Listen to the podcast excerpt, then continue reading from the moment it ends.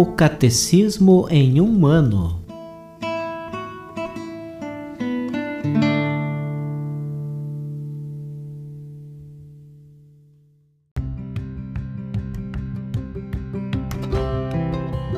Olá, eu sou Bruno, seminarista da Diocese de Ponta Grossa, Paraná. Você está ouvindo o podcast O Catecismo em um ano. Vamos ler todo o Catecismo da Igreja Católica ao longo de 365 episódios. Estamos utilizando a tradução em português apresentada pela CNBB em 2013, baseada na edição típica em latim. Baixe o plano de leitura por meio de um link que você encontra na página do Instagram, arroba o Catecismo em um ano, ou na descrição deste podcast.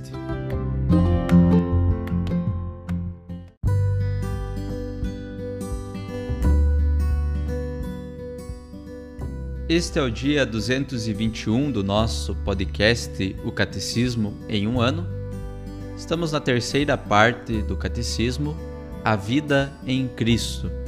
Na primeira sessão, A Vocação do Homem, A Vida no Espírito. No capítulo 1, A Dignidade da Pessoa Humana. Teremos hoje os números 1739 a 1747.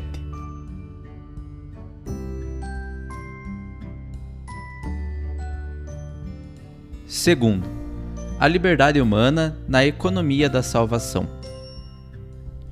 Liberdade e pecado. A liberdade do homem é finita e falível. De fato, o homem falhou, pecou livremente. Recusando o projeto do amor de Deus, enganou-se a si mesmo, tornou-se escravo do pecado. Esta primeira alienação gerou muitas outras. Desde suas origens, a história comprova os infortúnios e as opressões nascidos do coração do homem por causa do mau uso da liberdade. Ameaças à liberdade. O exercício da liberdade não implica o direito de dizer e fazer tudo. É falso pretender que o homem, sujeito da liberdade, baste a si mesmo, tendo por fim a satisfação de seu próprio interesse no gozo dos bens terrenos Entretanto, as condições de ordem econômica e social, política e cultural requeridas para um justo exercício da liberdade são muitas vezes desprezadas e violadas. Estas situações de cegueira e injustiça prejudicam a vida moral e levam tanto os fortes como os fracos à tentação de pecar contra a caridade. Fugindo da lei moral, o homem prejudica a sua própria liberdade acorrenta-se a si mesmo, rompe a fraternidade com seus semelhantes e rebela-se contra a verdade divina. Liberdade e salvação. Por sua gloriosa cruz, Cristo obteve a salvação de todos os homens, resgatou-os do pecado que os mantinha na escravidão. É para a liberdade que Cristo nos libertou. Gálatas, capítulo 5, versículo 1. Nele comungamos da verdade que nos torna livres. O Espírito Santo nos foi dado, e como ensina o apóstolo, onde está o Espírito do Senhor, aí está a liberdade. Segundo Coríntios, capítulo 3, versículo 17. Desde agora, participamos da liberdade da glória dos filhos de Deus. Liberdade e graça. A graça de Cristo não entra em concorrência com nossa liberdade quando esta corresponde ao sentido da verdade e do bem que Deus colocou no coração do homem. Ao contrário, como a experiência cristã o atesta, especialmente na oração, quanto mais dóceis formos aos impulsos da graça, tanto mais cresce em nossa liberdade íntima e nossa segurança nas provações e diante das pressões e coações do mundo externo. Pela obra da graça, o Espírito Santo nos educa a liberdade espiritual para fazer de nós livres colaboradores de Sua obra na Igreja e no mundo. Deus de poder e misericórdia, afastai de nós todo obstáculo, para que inteiramente disponíveis nos dediquemos a vosso serviço. Resumindo, Deus criou o ser humano e o entregou às mãos do seu arbítrio, para que pudesse livremente aderir a seu Criador e chegar assim à feliz perfeição. A liberdade é o poder de agir ou não agir, praticando então a pessoa atos deliberados. Ela alcança a perfeição de seu ato quando está ordenada para Deus, o sumo bem. A liberdade caracteriza os atos propriamente humanos, torna o ser humano responsável pelos atos dos quais é voluntariamente autor. Seu agir deliberado é algo propriamente seu. A imputabilidade ou responsabilidade de uma ação pode ser diminuída ou suprimida pela ignorância, pela violência, pelo medo e por outros fatores psíquicos ou sociais. O direito ao exercício da liberdade é uma exigência inseparável da dignidade do homem sobretudo em matéria religiosa e moral. O exercício da liberdade não, no entanto, implica o suposto direito de tudo dizer e fazer. É para a liberdade que Cristo nos libertou. Gálatas, capítulo 5, versículo 1.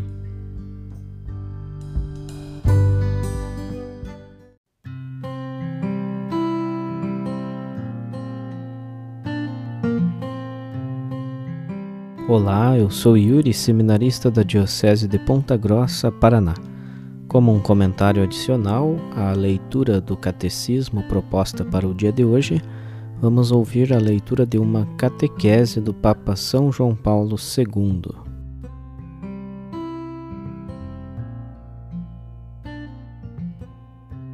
Audiência Geral, quarta-feira, 13 de julho de 1983 verdade e liberdade à luz da redenção. Somos obra sua, criados em Jesus Cristo, em vista das boas ações que Deus de antemão preparou para nós as praticarmos. Efésios capítulo 2, versículo 10. A redenção, caros irmãos e irmãs, renovou o homem recriando-o em Cristo a este seu novo ser deve agora seguir-se um novo agir. É sobre este novo ethos da redenção que desejamos hoje refletir para o colher na sua mesma fonte. Falar de ethos significa recordar uma experiência que cada homem, não só o cristão, vive cotidianamente. Ela é, ao mesmo tempo, simples e complexa profunda e elementar. Tal experiência está sempre ligada à da própria liberdade, isto é, ao fato que cada um de nós é verdadeira e realmente causa dos próprios atos. Mas a experiência ética faz-nos sentir livres de um modo absolutamente singular.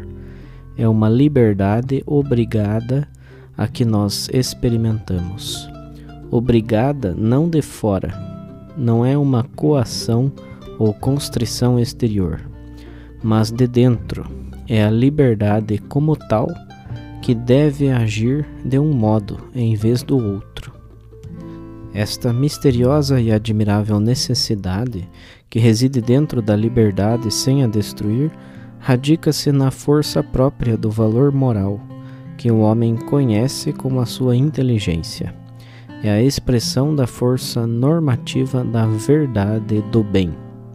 Empenhando-se a fazer esta verdade, a liberdade coloca-se na ordem que foi inscrita pela sabedoria criadora de Deus no universo do ser.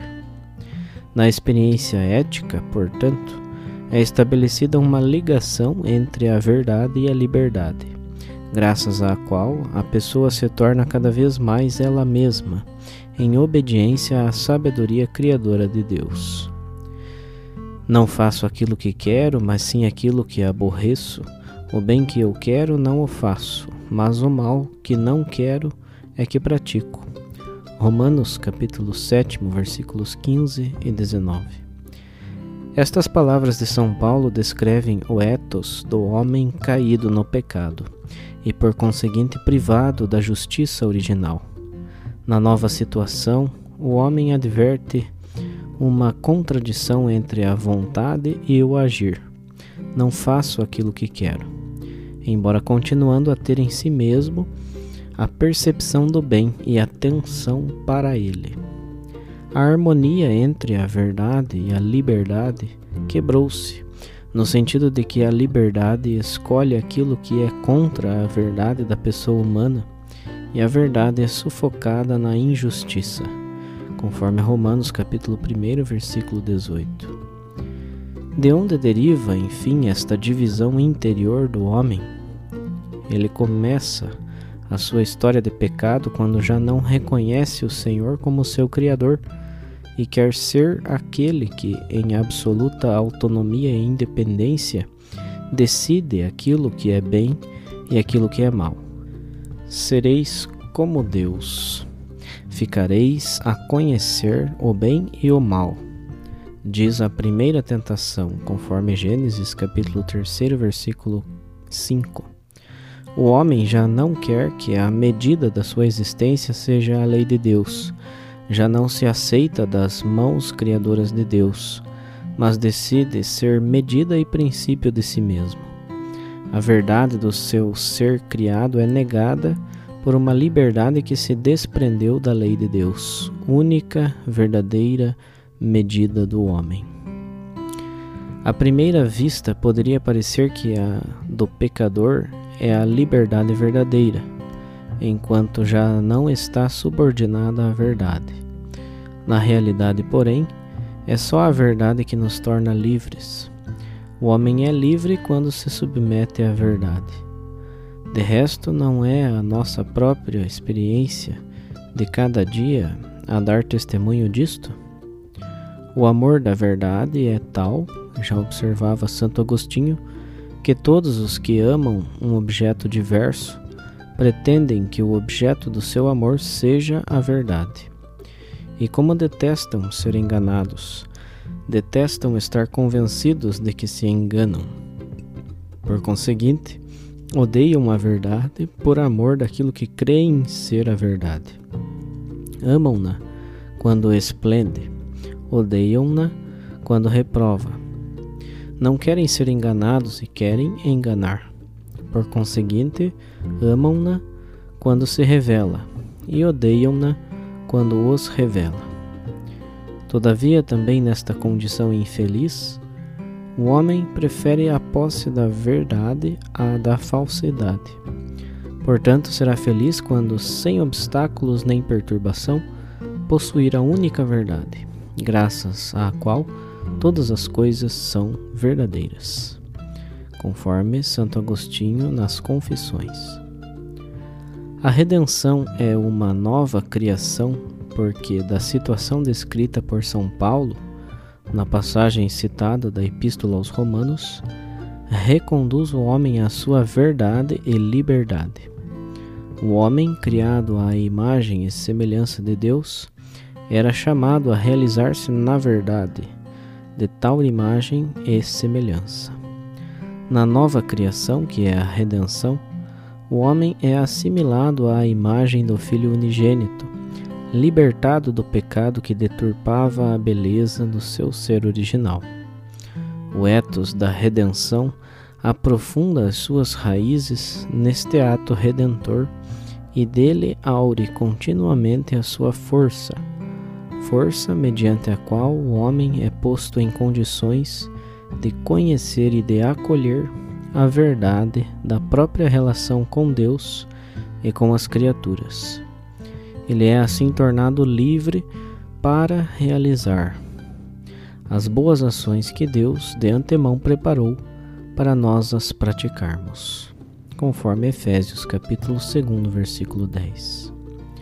O ethos da redenção é o encontro no homem da verdade com a liberdade.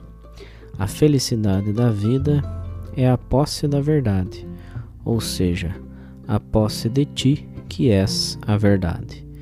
Escreveu Santo Agostinho nas Confissões. O ethos da redenção é esta felicidade.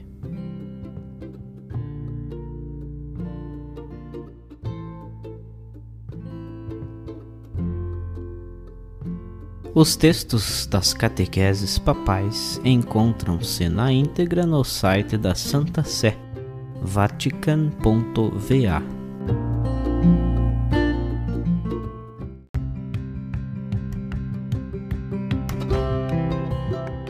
Você acaba de ouvir mais um episódio do podcast O Catecismo em um Ano. Continue nesse bom propósito de aprofundar o conhecimento e a vivência da fé católica e procure participar da sua comunidade. Rezemos por todos que estão fazendo esse caminho de leitura do Catecismo. Até amanhã!